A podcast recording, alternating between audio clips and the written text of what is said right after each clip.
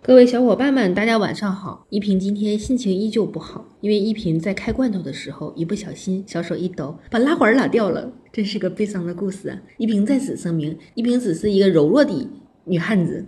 今天下午，依萍坚持看完了一场尿点满满的发布会，憋屈的不行，感觉真得把这事儿捋一捋。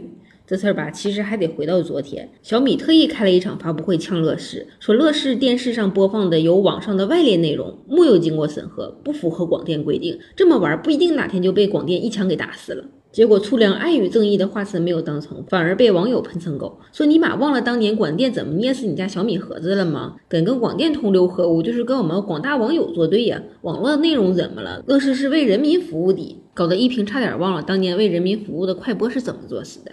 这次发布会加上前几次网上对骂，小米这头算是挑起来了。所以乐视今天下午也特意开了场发布会回应粗粮。但是一平只想说，你敢开个再无聊点的会吗？整个发布会前一半都在宣传乐视多么多么牛逼，眼花缭乱的各种数据让人尿点满满。然后话锋一转，乐视控股的副总裁阿里，呃，阿里什么，呃，塔里木，反正就是一个新疆人出来又讲了一大堆乐视的生态。这时候已经有很多人睡着了。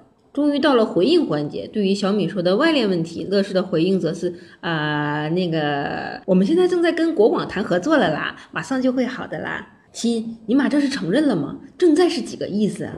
至于说什么收年费是为了收回硬件成本之类的，依萍真是不想吐槽了。感情定价都是在扯淡吗？好不容易占了一次网友支持，结果扶都扶不起来的乐视，对骂的底气到底在哪里呢？啊，在哪里？